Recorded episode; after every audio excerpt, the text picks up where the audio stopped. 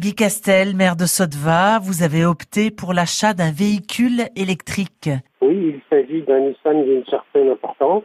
Nous avions, dans notre campagne de 2014, prévu de favoriser le développement durable, donc d'essayer de faire en sorte que l'on protège notre environnement. Mais à cette époque-là, les véhicules électriques, c'était pas encore très répandu. Mais euh, nous avons euh, un petit véhicule qui, sans être trop trop vieux, consommait beaucoup plus euh, d'huile que d'essence. Donc il fallait qu'un jour ou l'autre on le change. Ce véhicule, si vous voulez, euh, on avait prévu de le remplacer par un véhicule électrique parce que ben, on pensait que c'était une bonne chose à partir de l'instant où on trouvait un véhicule de, la dimension dont on avait besoin. Ce véhicule électrique, ça, évidemment, vous allez faire des économies de carburant, bien sûr, euh, mais il y a des contraintes quand même. Il faut le recharger régulièrement. Est-ce que c'est plus compliqué? Oui. Euh, bon, en fait, il y a une, un suivi de la charge électrique le véhicule, il peut aller jusqu'à 400 km sans recharge et en fait, notre personnel le recharge deux fois par,